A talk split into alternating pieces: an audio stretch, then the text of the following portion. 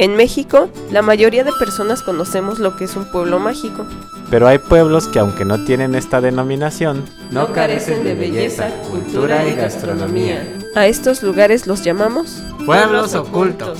Conoce con Ana y Ángel todas las experiencias y emociones que hemos vivido en los maravillosos pueblos mexicanos. Aquí te daremos algunos tips muy buenos o muy malos. Atrévete a viajar. Hola, buenas noches. Yo soy Ana y esta noche estamos en nuestro podcast de pueblos mágicos y pueblos ocultos.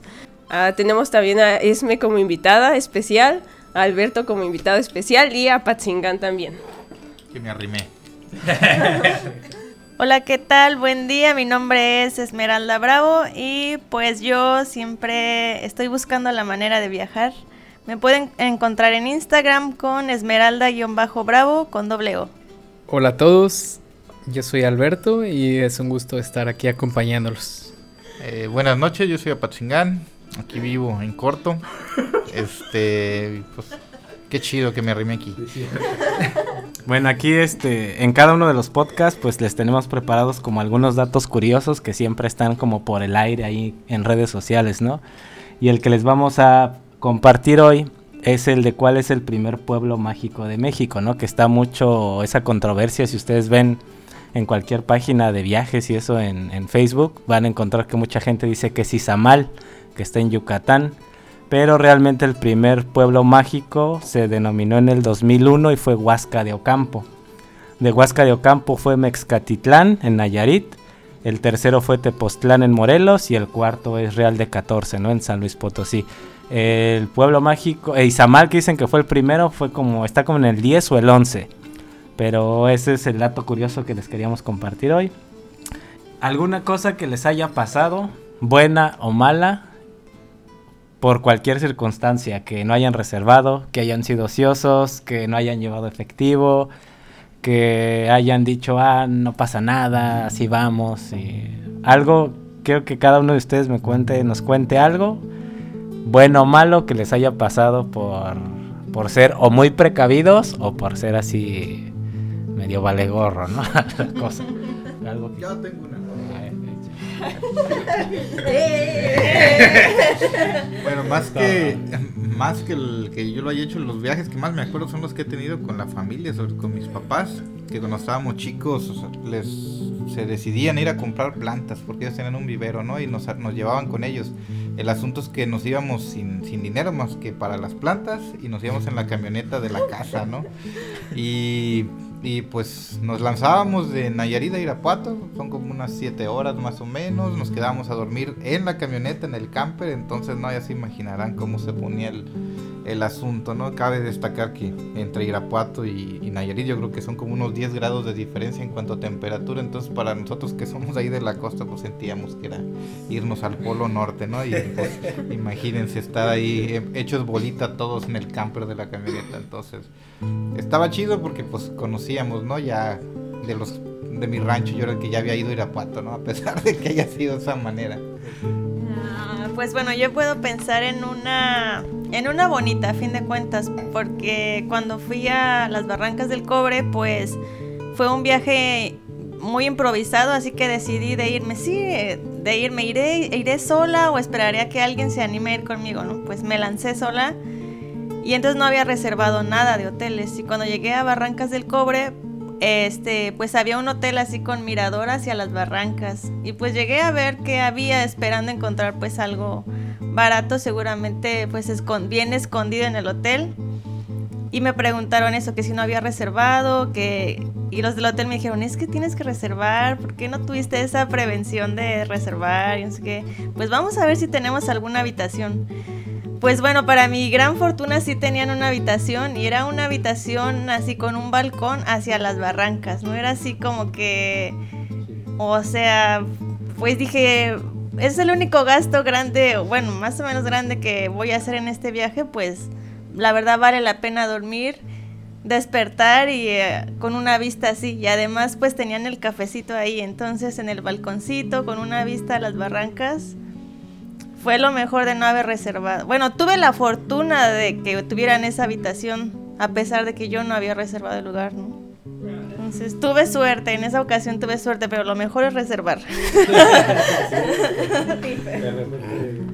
También este otra cosa que se podría comentar es, por ejemplo, desde que empezamos el podcast le pusimos como este subtítulo de cómo lidiar con el soy pobre entre comillas para poder viajar, ¿no? Que es algo que que pues como contamos Ana y yo en el capítulo anterior de que pues cómo fuimos empezando a salir a algunos lugares.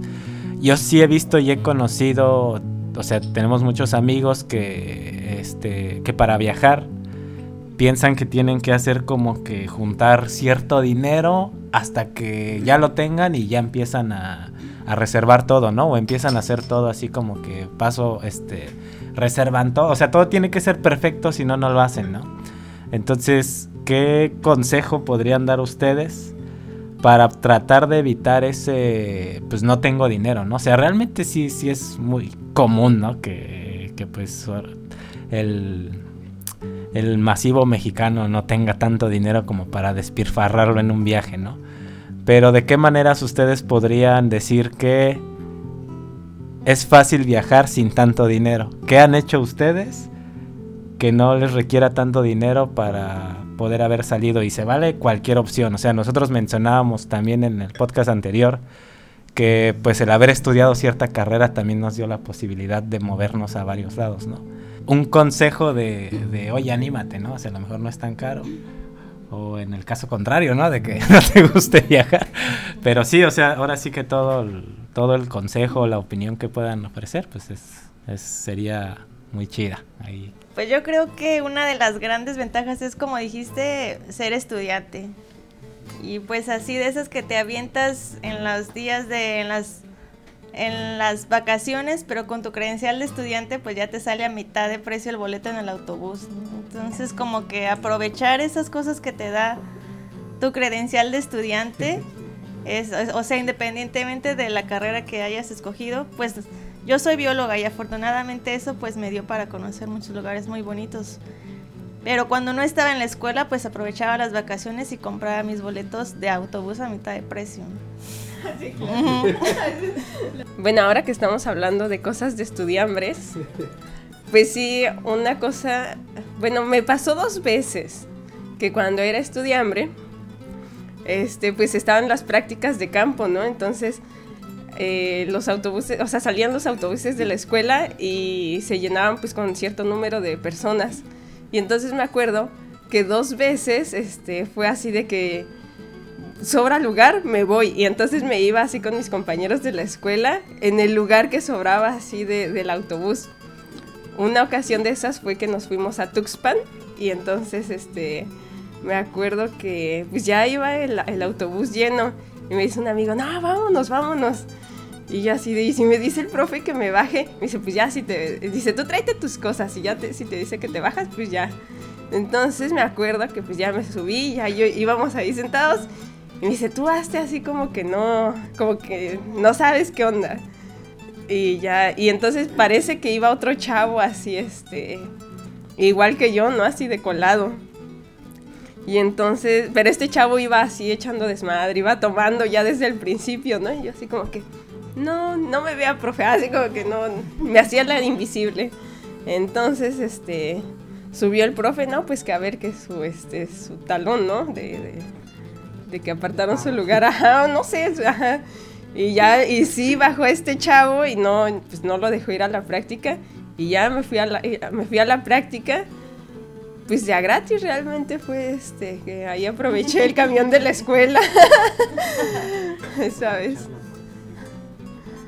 A ver, para viajar yo creo que está chido lo del estudiante, pero está mejor lo de ser o aplicado o deportista o hacer una actividad artística dentro de escuelas desde primaria, secundaria, prepa y la carrera porque si eres listo vas a los concursos de de, de matemáticas. Ah, no, no hay gracia, pero te mueves, o sea, conoces ciudades grandes, te vas no, y olvídense, los que se van a las Olimpiadas eh, juveniles, este, se van a, un estado, luego van a sus propios municipios y luego se van al, no sé, al, nacional, ¿no? Donde quiera que sea.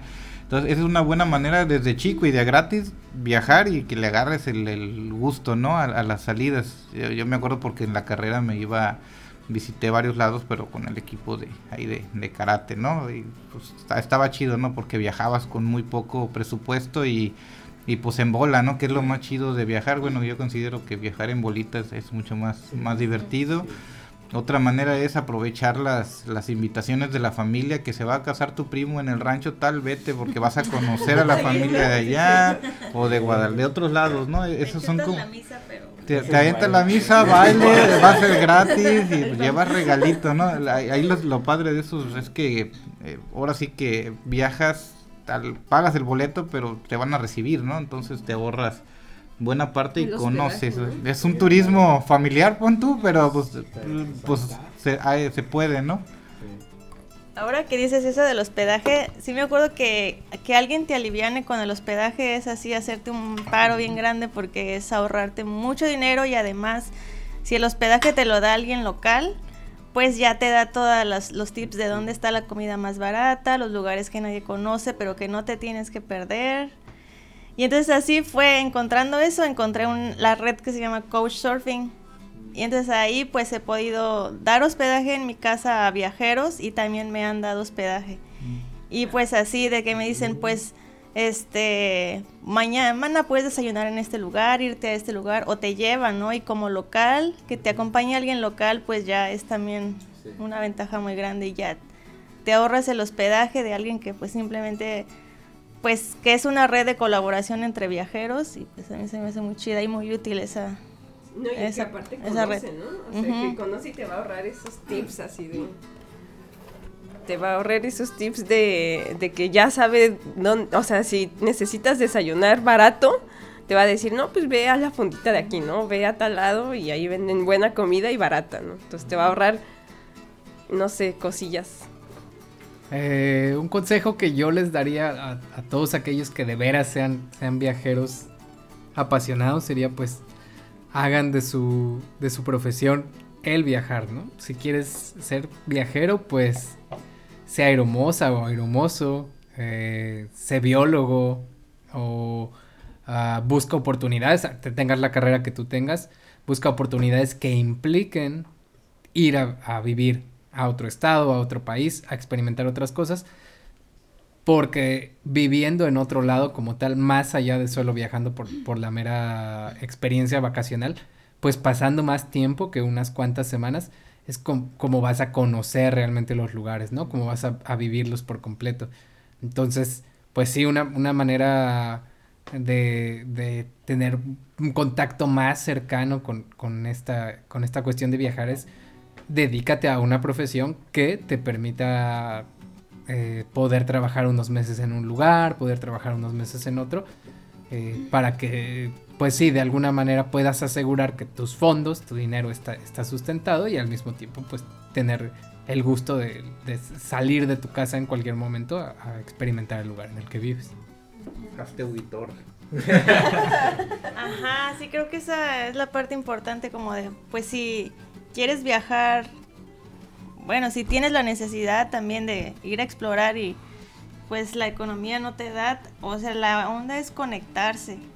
O sea, o el medio de, transporte a veces también te ahorra, ¿no? Hay banda que se anima a irse de raite y pues bueno, se ahorra esos, o hay veces que usa su bici como medio de transporte y pues eso, ¿no? Así tus, lo que te den tus piernas para avanzar pero ah, pues también hay redes que conectan todo eso, así como el cover surfing, también conozco una que se llama Warm Showers, que es como que exclusivo para ciclistas, entonces pues así es de dar este hospedaje y ayuda a los ciclistas que van viajando así, les dan pues bueno un chance de que se echen un shower, ¿no? Para seguir la, ruta.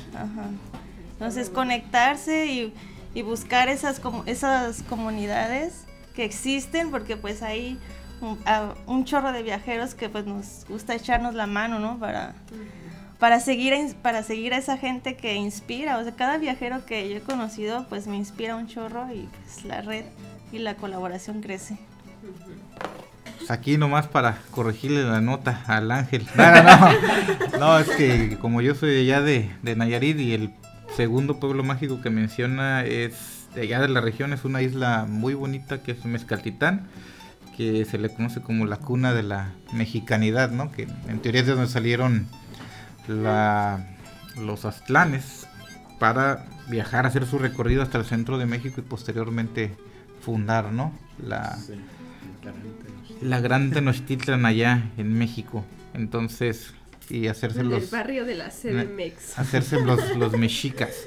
Entonces, iban, iban huyendo los aztlanes, creo. Ah, Ahí está una, una historia no bien revuelta, está bien interesante, por favor, sí que el que le guste, Ahí. búsquele. Y ahí lo dejamos. Pero ahí, ahí está si- la isla, ahí está la isla. Ahorita la acaban de remodelar, por cierto, este este último año le, le metieron este infraestructura, luz, todo el cotorreo y metieron hay ahorita muchas organizaciones trabajando con Jaguar y todo ese asunto, entonces civiles, entonces en- ahorita está padre si tienen chance de viajar, viajen ahí este, y apoyen un poquito a las Sí, a, a esta comunidad que, que se están queriendo dejar las ciertas prácticas, ¿no? Que son nocivas para el medio ambiente, entonces ahorita está chido el, el asunto de cómo se están manejando. Entonces, visiten Nayarit. Gracias. Y ya me acordé de la otra que, que les vamos a preguntar aquí en lo que destapamos un merlo. Ay, sí, se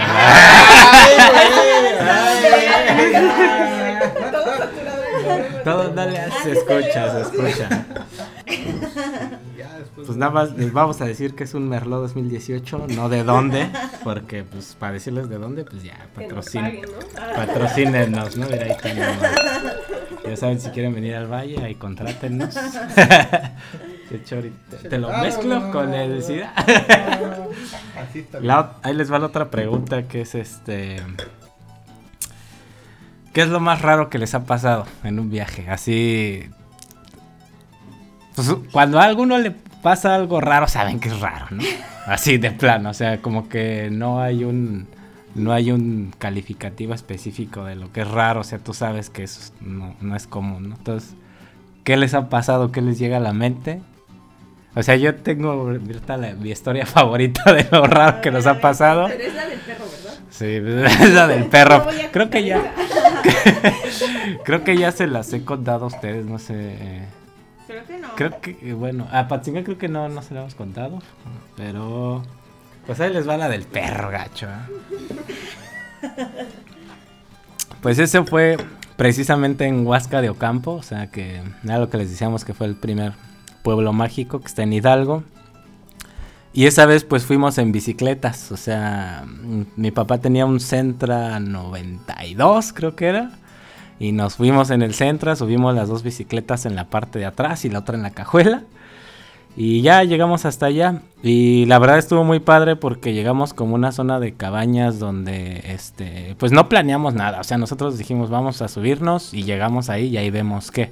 Ay, pero, pero cuenta la parte de que las cabañas estaban con los nombres de las cabañas. Que estaban- Pero ¿cuáles eran los nombres? Sí. Pues todos eran relacionados con la luna.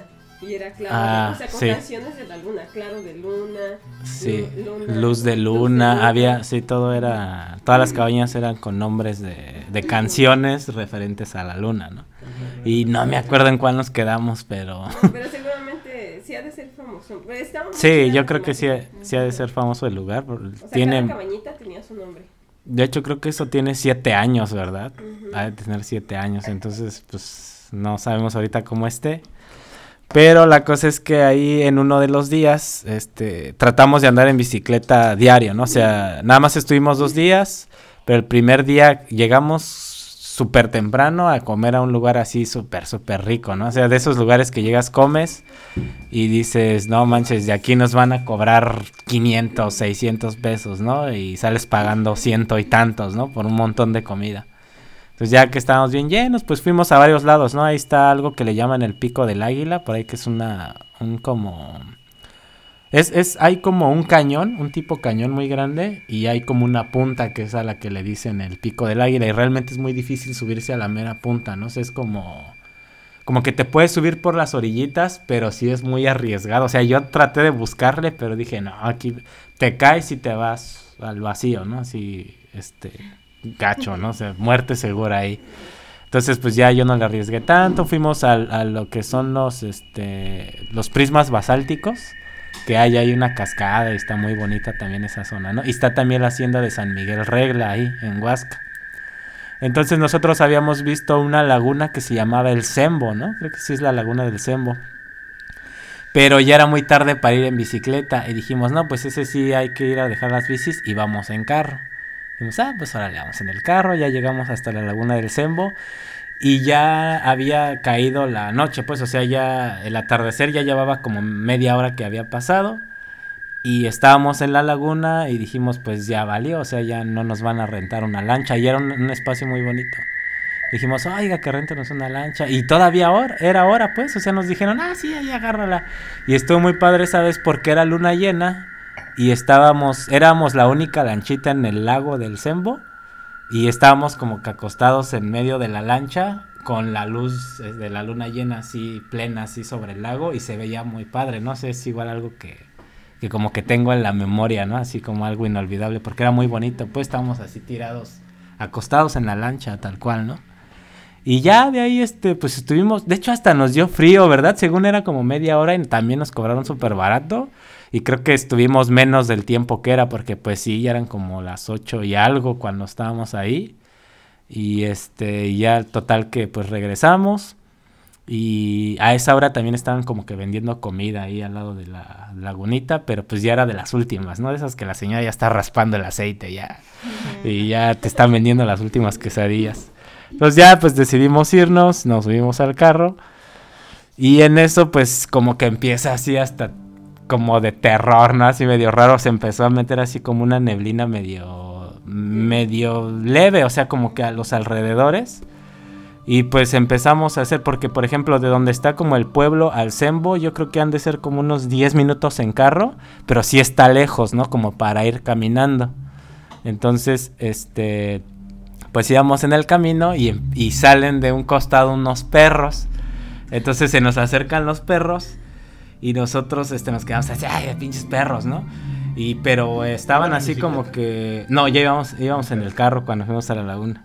Entonces los perros empezaron a correr al lado del carro, pero nos quedamos así de este, pues pinches perros ahorita se van, ¿no? Y pum, le aceleré más y ya íbamos como a 40, 40 y algo y seguían los perros al lado y dije, "Ah, ya, vámonos rápido." Y pero es que eran muy insistentes los perros.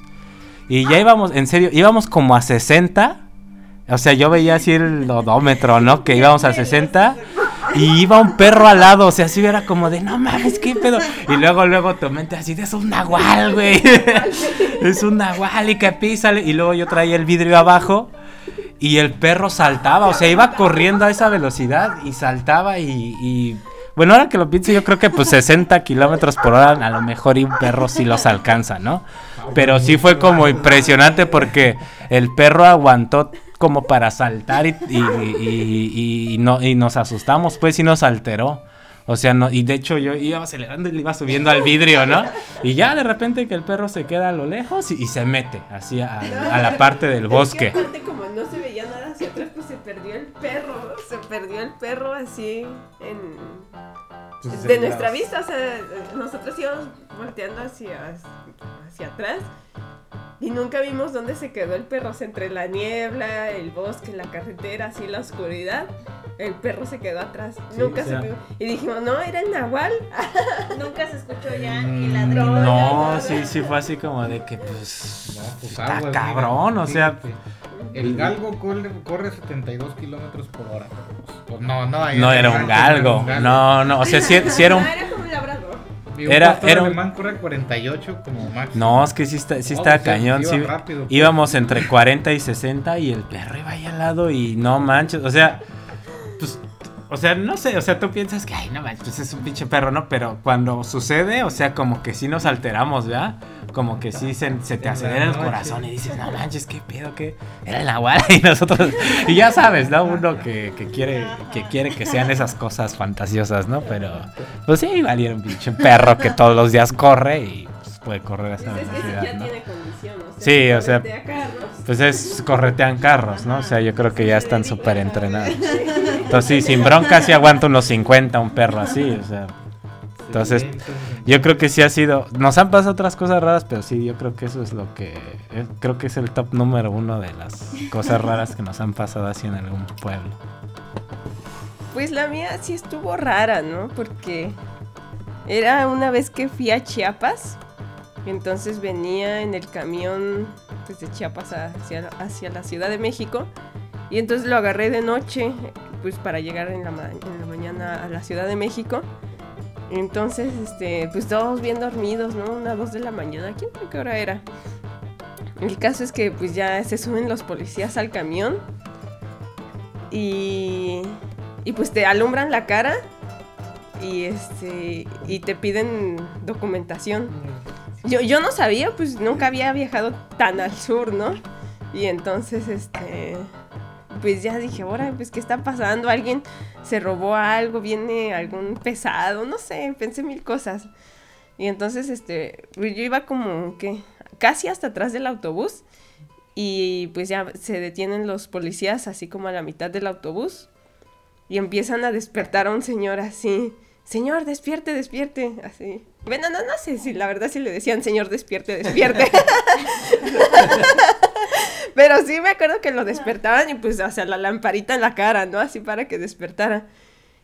Y entonces yo lo que pensé en ese entonces fue así de, no manches, pues por eso se subieron, seguramente alguien dio el pitazo de que ya se murió alguien en el camión, ¿no?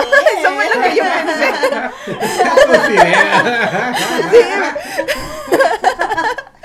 Neta que fue lo que pensé.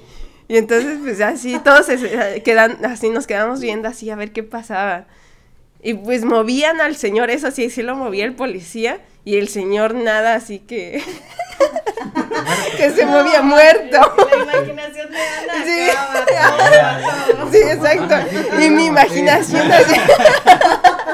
Si no me ven la fusta. Hijo de que no me cachen. Sí. Sí, exacto. Pues así estaba yo, mi, mi imaginación así corriendo a todo lo que da. No, pues qué habrá sido, porque el señor no despertaba y no despertaba. Y ya después, hasta que despertó, o sea, ya era exagerado así como lo movían, ¿no? Pues ya es así de que pues te tienes que despertar, ¿no?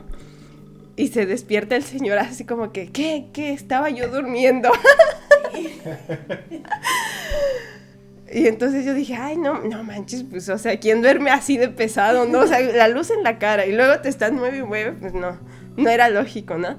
Pues total, que, que al final el señor era un indocumentado guatemalteco que no traía, pues, este, papeles, entonces pues le cayó ahí la tira. Y pues ya lo, seguramente lo deportaron, ¿no? Porque al final pues lo bajaron. O sea, le pidieron documentación, no la traía. Y pues lo bajaron. Entonces ya ahí. Pero pues sí estuvo chistoso eso que yo estaba imaginando mil cosas.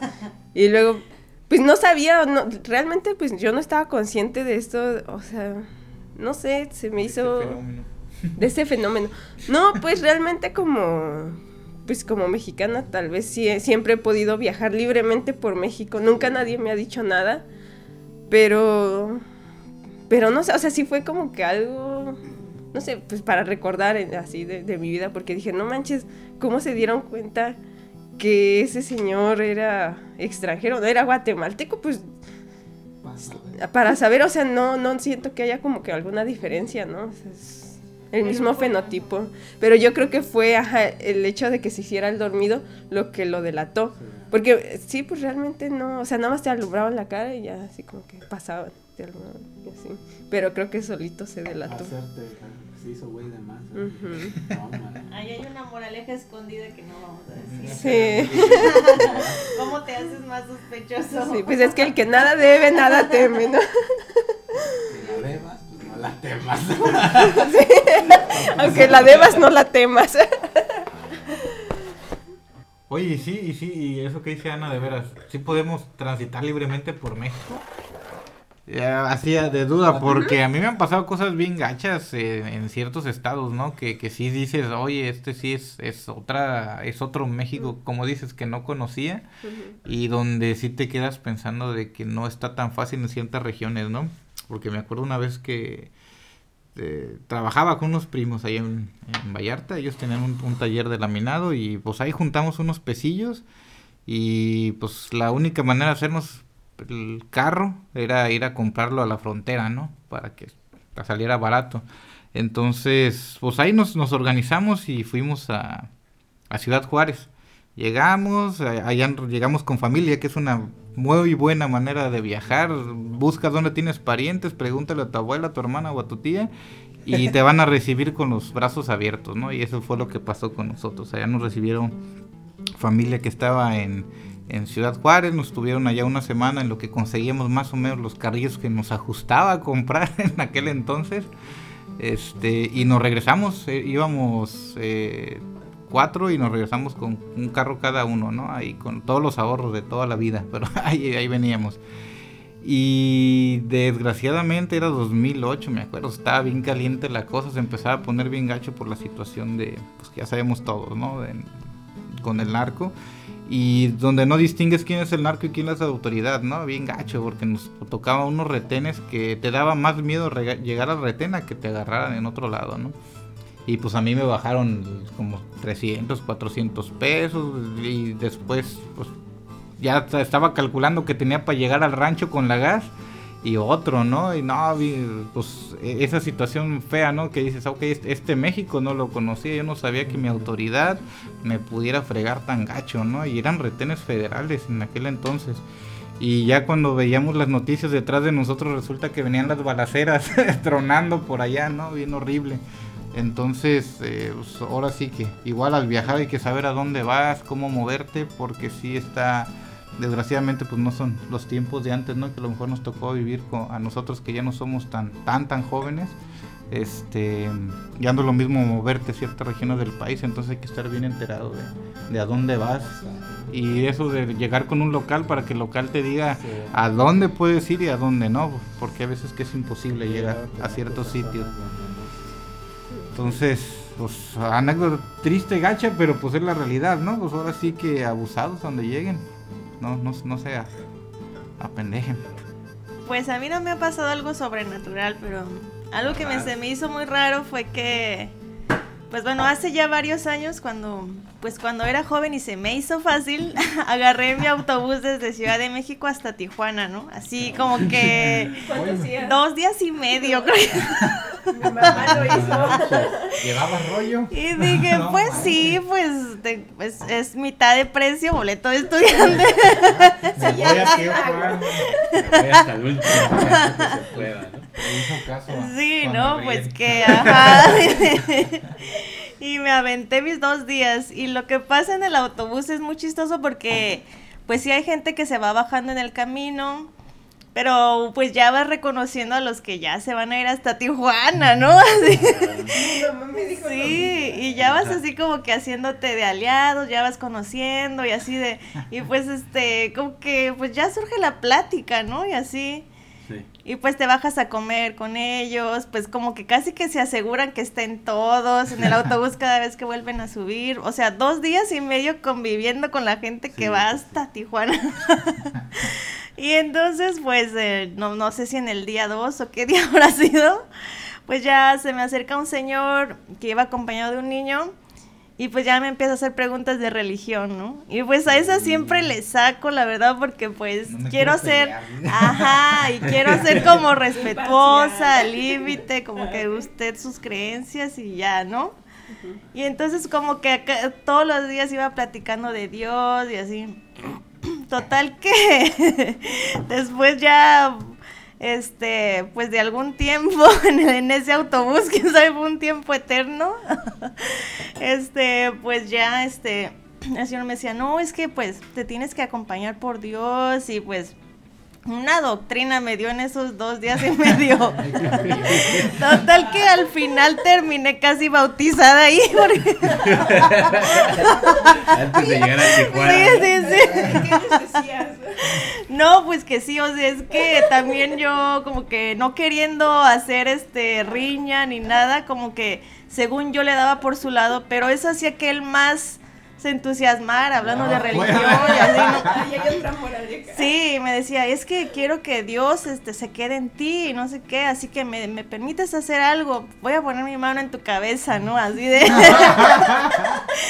y me decía, pero tienes que estar segura de que estás aceptando a Dios en ti, estás aceptando a Dios en ti, y así con, con mi mano, en- con su mano en, su, en mi cabeza. y yo así de, no, pues, pues sí, ya, eche, Pues lo que sea. Échemelo. Échemelo, ya te atiendo. Recibo, Dios. Sí, pues ya, pues puso su mano en la cabeza. Dijo, no, pues que sí, que Dios ya te va a acompañar y que estás permitiendo la entrada de Dios en ti y así, ¿no? Pues, Pero voy a Tijuana por la droga, señor. ay, no, no. Voy al bulevar, ¿cómo se llama el bulevar de Tijuana? No sé, la revolución, la, la revo. Hay que preguntarle a Ulises. Pues bueno, dos días de viaje y bautizada. Evangelizada. Sí, sí, sí. Y pues bueno, pues, Mira, sigues vivo. por ¿no? si sí A o por si no, ya, sí, ya no. pegó. Ay, nada más quiero hacer un corto. Ay, no, pues que me gustó esa- mucho esa historia, ¿ves? Porque, bueno, o sea, nada más como para complementar una historia semejante. La primera vez que vino mi mamá aquí a visitarme, este, a Ensenada, ella se aventó, o sea, tenía tantas ganas de venir que se aventó igual en, en camión. Entonces, este, pues no sé, a mí, o sea, no sé, me da mucho sentimiento escuchar es, así como que esa historia y digo, ay, no manches. O sea, mamá hizo eso y me cuenta así lo mismo que tú, ¿no? O sea, que en el camino... ah, 78 horas. Sí, exactamente. No, y pues mi mamá ya está grande, ¿no? Bueno, pero que, que hasta eso... No, pues es que mi mamá es muy aventurera, o sea, mi mamá es... O sea, yo no soy aventurera. Decidida. Ajá, mi mamá es decidida y siempre ha sido muy viajera. O sea, por ejemplo, mi mamá sí es como que rompe esquemas, ¿no? O sea, de que pues nunca le ha importado. Por ejemplo, no sé, mi papá como que siempre ha querido viajar más cómodo, ¿no? O sea, le gusta viajar en carro, este, no sé. Y mi mamá así como que, ay, pues me voy en autobús, pues si no hay carro, pues hay autobús o hay cualquier forma de llegar al lugar. Pero ella es muy viajera, entonces igual fue a- cuando quería venir aquí me dijo, no, yo le dije, no, pues espérame a que encuentre un buen un boleto. Me dice, no, dice, ya compré el boleto en autobús. y yo así, ay, mamá. sí, Ya estoy aquí hablando con el chofer. sí, ca- sí, casi, casi. Y me dice, no, ya. eh". Y me acuerdo que como que me enojé y dije, no, pues, ¿por qué va a hacer eso? No, O sea, A su edad. No a su edad, pero como que no, yo no quería que sufriera, o sea, como que ese, ese viaje, que batallara, y yo le quería comprar el boleto de avión. Entonces, pues ella compró este el boleto de autobús y bueno, pues ya ni modo, ¿no? Ahí venía, entonces ya venía, ya la venía yo monitoreando, ¿no? No, pues que cómo viene. No, pues que bien. Y me venía contando eso que ya había hecho unas amigas y que se venían compartiendo fruta.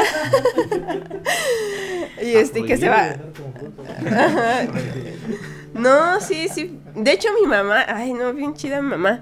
Me trajo este fruta de allá, ¿no? Pues ya venía pasadona la fruta y todo. Y control Sí. fitosanitario, ¿no? No, no pasó, Funcionó. no, no pasó, no, no funcionó. Lo metió. y ya, este, pues, no sé, eso me recordó tu historia. Entonces está muy chida. Sí, Sí. como que hay gente que hace recurrentemente ese viaje, entonces ya se lo sabe y trae los burritos y todo, entonces, y además traen como que, no sé si traen extra, pero no te van a negar el burrito y hasta te lo van a ofrecer también, entonces, está chido. Ándale, así mi mamá. Bueno, aquí este a Alberto no le ha pasado nada raro, pero a Alberto no le gusta viajar. Entonces, este es es algo. Que se me hace muy interesante y bueno, desde que conozco a Alberto siempre ha tenido como argumentos muy sólidos, entonces me interesa mucho saber por qué no le gusta viajar. Entonces, por favor, Alberto, quiero que nos digas. Danos el placer de escuchar cuáles son los contras. ¿Cuáles son los contras? Algo bastante irónico del hecho de que no me guste viajar es que en realidad he viajado mucho para una persona que, que no gusta de viajar, ¿no? Estado en varios estados, ya sea por trabajo, por la escuela, por, eh, por los estudios. pues he tenido que, que desplazarme bastante. A pesar de que no me gusta, ¿no? Eh, quizás las, las, mayores dificultades que yo le veo o, o, las razones por las cuales a mí no me gusta viajar eh, son el estrés previo, el, el enfrentarte obviamente a, a, esta situación de pues no tengo el dinero suficiente, ¿no? Para llegar a tal o cual lugar. Eh, y, que de alguna manera pues, ajá, te, tengo esta, este, tal, tal vez es un prejuicio que realmente no conoces un lugar hasta que no vives en él, ¿no? Y, y eso lo, vemos mucho, eh, las personas que vivimos en, ciudades que son turísticas, pues es siempre súper divertido ver a los turistas eh, comprando recuerditos o yendo a comer a tal o cual lugar y decir, pues no está viviendo este lugar, ¿no? Eh, nosotros como gente de Ensenada, no sé, vemos a los gringos venir y, y, y, todos los norteamericanos pues van a la calle primera y comen en los restaurantes que ya sabemos que están ahí. Un, dos, tres. Y Ajá, y, y, van a los antros que están ahí. Hay papas. Ajá, ter, terminan en antros muy conocidos. No digas. Y papas patrocínalos. Este, y la verdad es que si alguien nos preguntara, oye, ¿eso es Ensenada? Pues muy probablemente diríamos que no, ¿no? Y, y, incluso el turista, a mí me parece una caricaturización de, del, del, viajero real, ¿no? Del, del, que de verdad conoce, del explorador. O sea, a mí me parece una caricatura el hecho de que vayas a un lugar y, y juegues a ser el turista y te hospedes en un hotel caro y termines comiendo comida cara que ni siquiera es la tradicional. Entonces terminas viviendo como una pues quizás una fantasía o un simulacro de lo que es estar en un lugar, ¿no? Cuando a veces probablemente, pues hasta que te internas en el pueblito, hasta que conoces a la gente, hasta que estás un poquito más de tiempo, pues te das cuenta de todas estas pequeñas maravillas. Que si bien el, el Internet ha sido una herramienta impresionante, ¿no? Maravillosa, porque ahora pues puedes buscar desde antes. Ya no es como en los viejos tiempos, ¿no? Que viajabas y decías, híjole, es que... Ajá, no, no, no, me va a dar tiempo de ver todo o realmente no voy a poder conocer un lugar. Ahora afortunadamente pues hay estos blogs, estos podcasts como el de ustedes, en el que alguien te dice, ah, si vas a tal lugar no te pierdas tal cosa. O si conoces eh, tal estado, pues no vayas a tal o cual restaurante que, que, que, no son reales, ¿no? Que no son típicos, que no son tradicionales.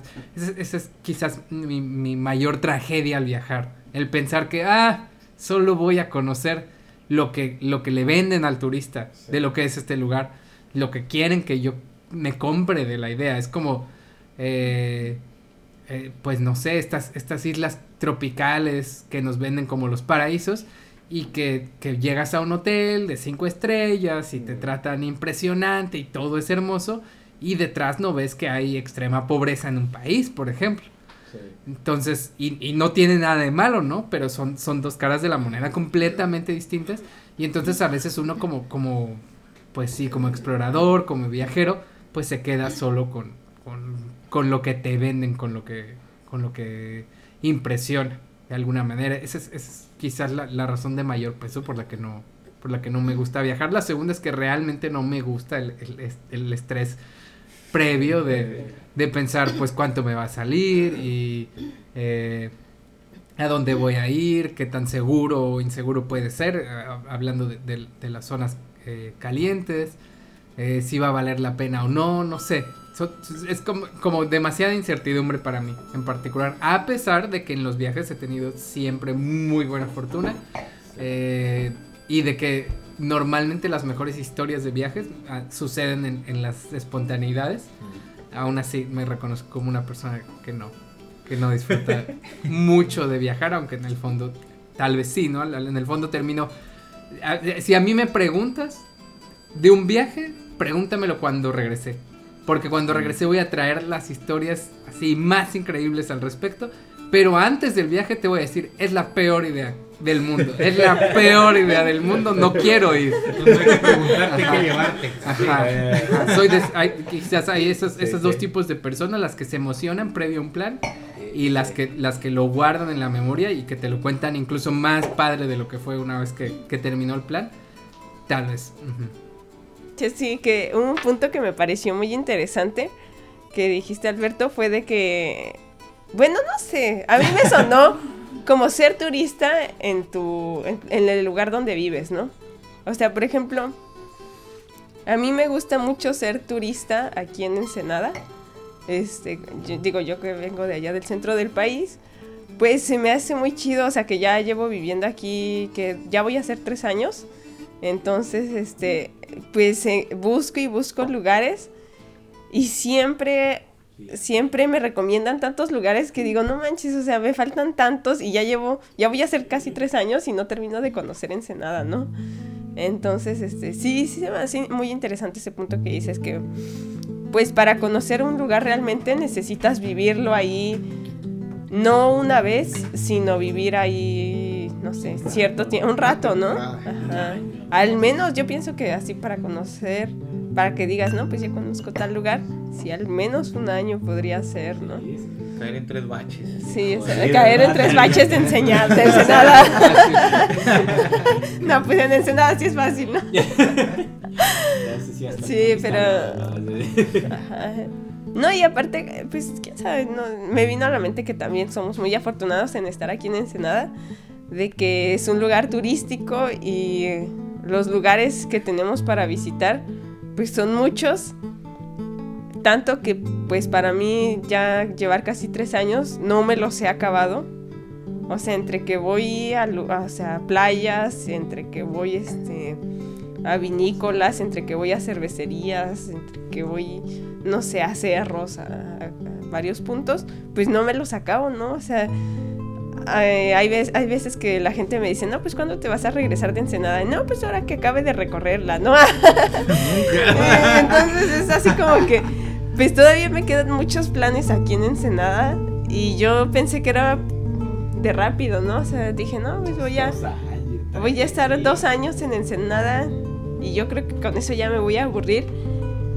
Y no, no me aburro, o sea, hay muchas cosas que hacer aquí en Ensenada. Entonces eso, eso fue lo que me gustó que dijiste y lo que, con lo que lo, yo lo relacioné. Sí, yo algo que, que igual quiero retomar un poquito de lo que dijo Alberto es esto de la percepción de las cosas, ¿no? Eso sí es súper importante porque es lo que nos, re- o sea, lo que nos pintan otros, otras cosas, ¿no? O sea, a veces nuestra percepción es tan grande que cuando llegas al lugar te llevas una decepción porque no fue como tú lo habías percibido desde antes.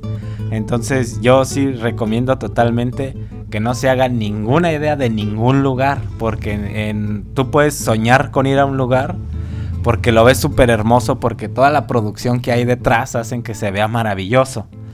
Pero ya cuando ves el lugar sin filtros, lleno de gente y este con baches, con basura, con es cuando así cua- es cuando dices, "Güey, no manches, o sea, esto no se parece nada a lo que me pusieron enfrente para que yo viniera aquí."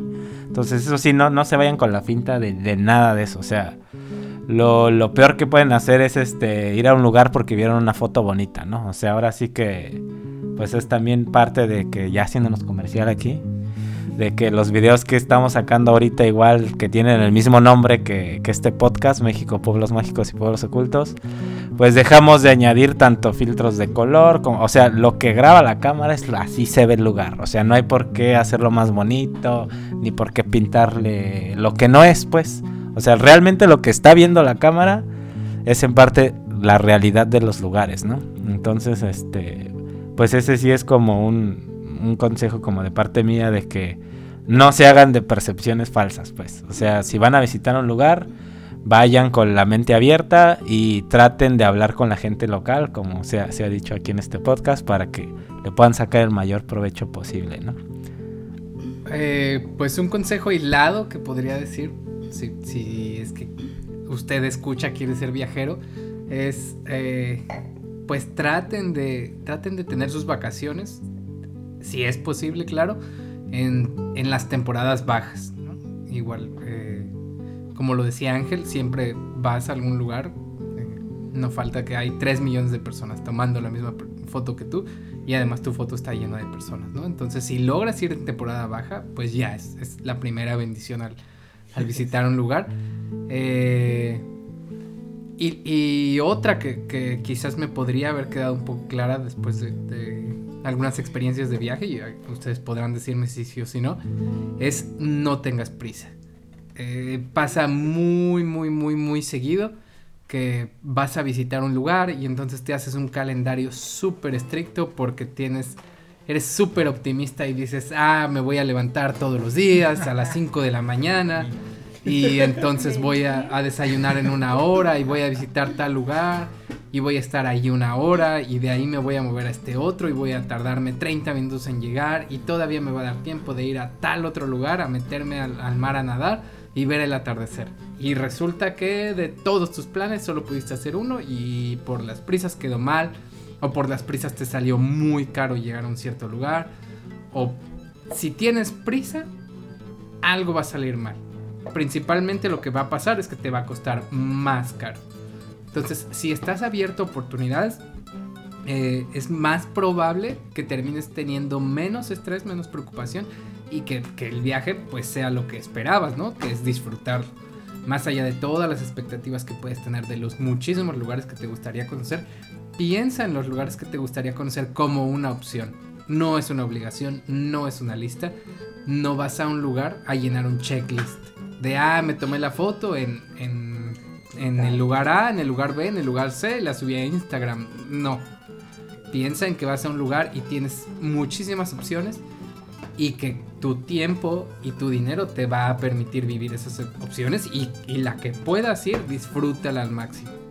Es, ese podría ser el consejo que les daría a nuestros escuchas viajeros. Pues sí, creo que algo que dicen muy importante es la percepción, así, ¿no? Como que cada uno. Y también sé que hay distintos tipos de viajeros, ¿no? Hay viajeros que dicen, pues, estoy tan ocupado en mi vida en mi trabajo y todo eso que me puedo escapar un fin de semana, nada más. Pero pues aún así se escapen unas horas o dos días, un día o dos, pues es aprovecharlo y, y vivir el momento, ¿no? Que te da pues conocer otras formas de pensar, es, otras vistas, otros paisajes. O sea, sencillamente, este, y como lo decíamos, buscar un local del lugar a donde vas es casi que conocer el local también, conocer cómo la gente de ahí ve, a incluso a los extranjeros, ¿no? a los visitantes, cómo los ve y cómo se ven ellos mismos. Y pues casi que te ayudan a envolverte en, en, la, en la aventura que quieres vivir, ¿no? De conocer el lugar. Entonces, pues creo que para todos los tipos de viajeros hay cabida, pero pues sí hay que, hay que aprovecharlas así al máximo, ¿no? No, no este, durante el viaje, pues, pues sí, o sea, lo mejor y como dice Alberto, después del viaje es cuando realizas que todo estuvo bien chido y que lo que viste, pues estuvo increíble. Me acuerdo que cuando Alberto y yo fuimos a Coetzalan, una niña nos llevó por un río, así, este, nos llevó por un tour y teníamos que ir caminando, en el camino nos llovió, el agua nos llegaba como a las rodillas, o sea, no nos esperábamos nada de eso y en el camino pues era así como que, ah, ¿por dónde nos llevará esta niña? Y era entre medio incertidumbre y qué va a pasar, entre aventura y así. Y al final del recorrido fue así como que súper chido, como que ya podíamos disfrutarlo. O sea, es lógico porque ahí hay magia. Sí, sí, sí. Ese, sí es mágico. Sí, sí, eso es mágico. Pues casi para cerrar, vea que pues aquí nosotros siempre hemos sido partidarios y esto es para toda la gente joven que nos escuche, que esté estudiando. Siempre hemos sido partidarios de que estudien, estudien y estudien. Y aquí queremos, este... Bueno, no, si estudien, estudien, estudien, ¿no? Pero sí, o sea, por favor, este... Logren, o sea, si tienen la oportunidad, realmente alcancen a terminar una carrera, o sea, les va a dar mucho.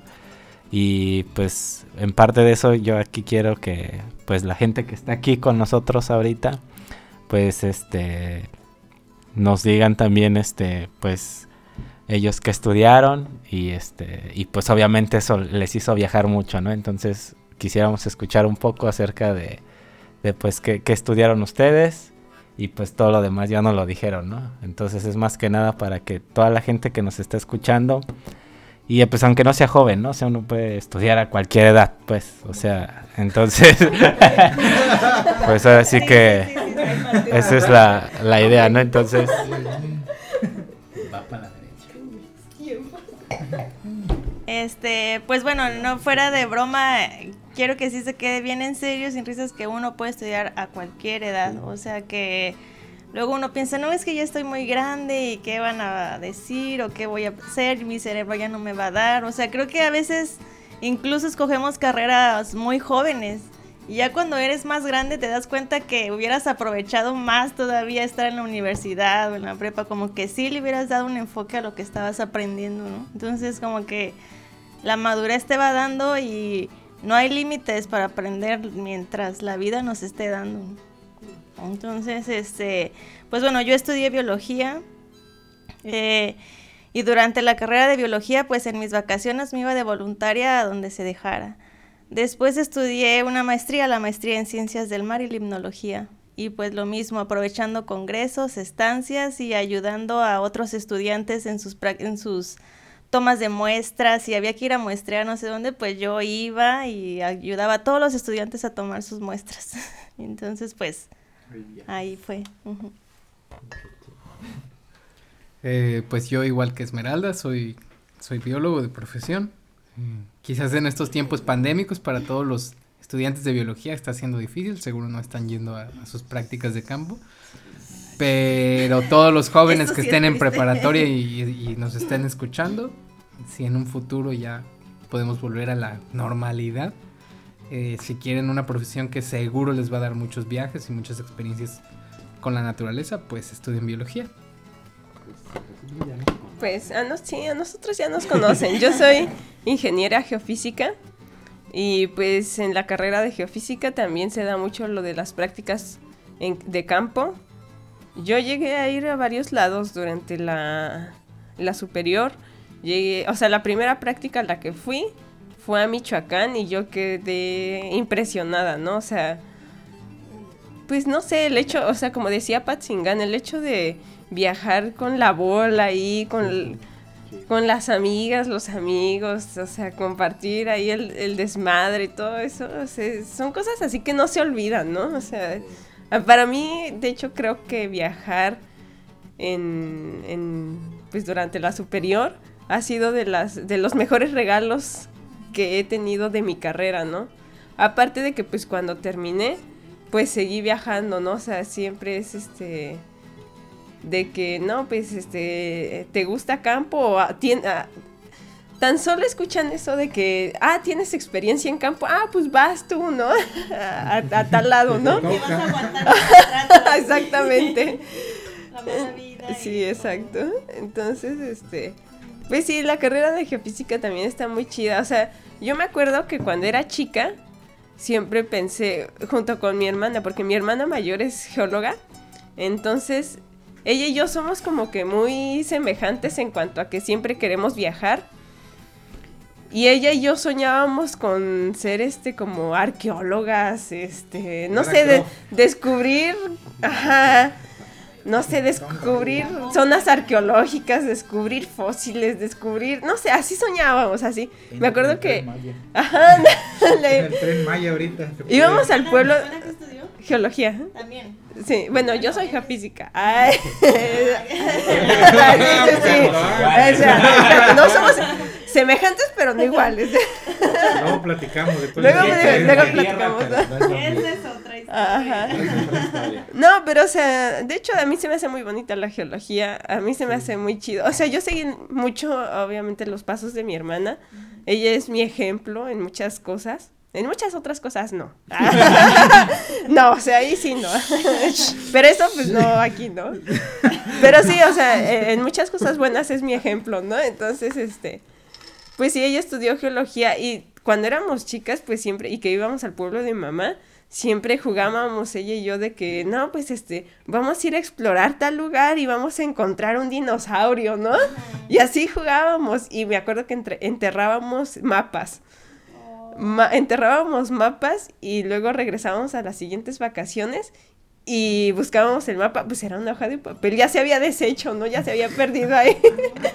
en el lugar. Me acuerdo que hasta las guardábamos en latitas de pues de atún, por ejemplo, que había así ya de desecho. Ándale, como en sardinas, así las guardábamos y decíamos, no, sí se va a conservar. pues ya a la- al siguiente verano, por ejemplo, y ya no estaba, pues obviamente. ¿no? bueno, pero el caso es que, pues sí, soñábamos con siempre estar descubriendo cosas y... No sé, eh, sí, sí, siempre nuestros juegos fueron enfocados a eso. Y creo que tanto ella como yo, pues sí logramos esa parte, ¿no? O sea, ella, ella es también muy viajera, muy aventurera. Y yo la veo y sí es un ejemplo para mí. Me, me, me agrada mucho que las dos hayamos encontrado esta, esta forma de viajar, ¿no? A través de nuestras carreras. ¿Qué? Ah, bueno, yo soy ingeniero bioquímico de formación. También hice. La carrera me, nos permitió viajar a mí y a mis amigos un poquito porque nos cancelaron las visitas industriales porque se emborrachaban mucho. Este, sepan, sepan por ahí que el, el ingeniero va pegado de entrarle a la, a la chela o al vino o no sé, pero Al pues, algo así, algo tiene la ingeniería que te hace pegarle. Entonces, para nuestra desgracia, la generación anterior era muy, muy chupadora, entonces nos, pues nos medio nos restringieron tantito las visitas industriales a nosotros, pero pues nos tocó viajar, ¿no? Es, reitero eso, la, la carrera te permite viajar porque lo, la mejor manera que tienen nuestros maestros de enseñarnos eh, qué hay allá afuera para, para nosotros que nos estamos formando, pues es ir a visitar el sitio, ¿no? Como tal, ya sea la empresa, ya sea un- una zona natural protegida para los biólogos, para quien sea, pues te van a mover a, algún lado, ¿no? Entonces sirve para viajar. Eh, ¿Qué más? Pues también tengo una maestría y ahorita estoy estudiando el doctorado, ¿no? Acá en, en Ensenada, me vine hace apenas seis meses, tengo un poquito de, de llegar aquí a la, a la casa y, y, pues está chido, ¿no? Ahí vamos conociendo Ensenada, a ver si, si no me tardo tanto como Angeliana. bueno, tengo cuatro años, no, ya ¿no? lo hemos paseado, ya. Ya, ya, ya me pasearon un Ya le poquito. ahorramos unos. este, Sí, ya tantos. unos meses. ya. Varios meses ya están Fíjate que ahorrados. Si te ahorramos, yo siento que de- dejen digo aquí a que sí ya le ahorramos un, unas Sí. cuantas lanas aquí a, Sí, a. Patzingán, porque miren, déjenme decirles que cuando yo llegué a Ensenada, tardé un año en ir al valle. Entonces, y él llegó y a la semana, A las dos semanas ya- y ya ya estaba en valle. yo ya estaba echando vino.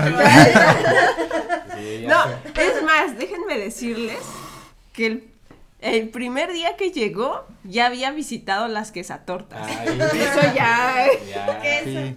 Si vienen aquí en Ensenada, vayan con el paisa. La, la verdad son muy buenas tortas de Sí. carne asada con quesito fundido así, sabrosísimas. Entonces, lleguenle ahí, baratas. Ah, por cierto, porque Sí. aquí en Ensenada la comida es bastante carita. Todo compa- es bien todo es comparado con el rancho, Ya, ¿no? la verdad, ya, que es bien. Aquí. Y, y eso sí, de hecho, está bien raro porque venirse a estudiar aquí en Ensenada ha sido extraño porque conozco gente de todos lados menos de Ensenada. De hecho, creo que Alberto es el primero. No. Yo no soy de Ensenada. No, tampoco es de Ensenada. no hay nadie. Yo no conozco a nadie de Ensenada, así de sencillo. Este, ha sido Carlitos. raro, ha sido un raro extra, un año extraño también. Carlitos. Carlitos, que mañana díganle que vamos a hacer unas chelitas por aquí. Ah, sí, cierto. Sí, es, es extraño este año porque a pesar de tener seis meses no, pues no conozco realmente a nadie de Ensenada, entonces está, está medio extraño. pero eso es es año Sí, sí, coronavirus, entonces pues, Sí, por si, bien. si nos escuchan en otro año, pues este año estuvo medio cabrón. No, pues ya, o sea, yo igual, pues Ana y yo, pues, este, como en el otro podcast, ahí si lo quieren escuchar, el primero que subimos hace seis meses, este, pues nos presentamos. Sí, ahorita ya, ya está todo más, este, Más- mientras más, Más nos hecho. manden, más podcast, ¿no? sí, mientras haya más vino, va a haber más podcast, ¿eh? No quiero nombrar vinícolas, pero ya saben, este, Nicolás patrocina. vinícolas, pónganse chingonas, porque... Entonces, este... Nada más que no lo apoyan. Pues yo igual, este, pues como Ana, también soy ingeniero geofísico y pues acá en Ensenada aproveché para hacer una maestría en ciencias de la tierra, eh, orientada en sismología y pues ya de ahí, este, pues hemos tratado de hacer este varios proyectos que toda la vida habíamos querido hacer, ¿no? O sea, yo creo que este es uno de ellos, o sea, este podcast. Eh, también tratar de hacer Eh, de hecho, es, eso no había hecho al comercial. Ahorita vean nuestra serie que vamos a hacer sobre la 14 días en la península de Baja California. Eh, le vamos a dar un enfoque ya un poco más este, de difusión de ciencia para que pues lo chequen. O sea, va a ser un proyecto bastante, yo creo que sí es muy ambicioso por lo que queremos hacer, pero pues ojalá se pueda dar y, lo van a estar viendo próximamente, ¿no? Entonces, eh, pues sí, igual yo no conocía mucho de las únicas salidas, pues como comenté en el podcast anterior, pues fue de, de familia, ¿no? Entonces sí, esto de, de poder este, lograr estudiar, o sea, yo sé que es muy difícil en ser mexicano de, de familia clase media baja, baja, o sea, es muy difícil. Yo creo que sí es muy importante que traten de aferrarse a la educación, pero siempre recuerden de dónde vienen y recuerden que su familia también siempre se mató mucho para apoyarlos, ¿no? Entonces, a pesar de que estamos lejos, eh, pues no olvidamos que nuestra familia nos apoyó mucho y pues por eso andamos haciendo de todo, ¿verdad? Para echarle la mano a, la, a, pues a, los, a, a nuestros familiares. Entonces, este, pues eso es todo lo que yo quería compartirles y pues espero que les haya gustado esta, este episodio número. Yo creo que sí es el primero, porque el otro era como. como. El otro era el tráiler, ¿no? O sea, el de quién somos nosotros. Entonces, este. Que hay, si hay, si hay, si hay morros escuchando esto, que lo más seguro es que sea la generación un poquito más joven que nosotros, pues ahora escuchen a los ancianos. Yo, yo aquí soy el más ancianito de todos, este la verdad nos ha dado mucho el, el hecho de, de estudiar, de, de viajar.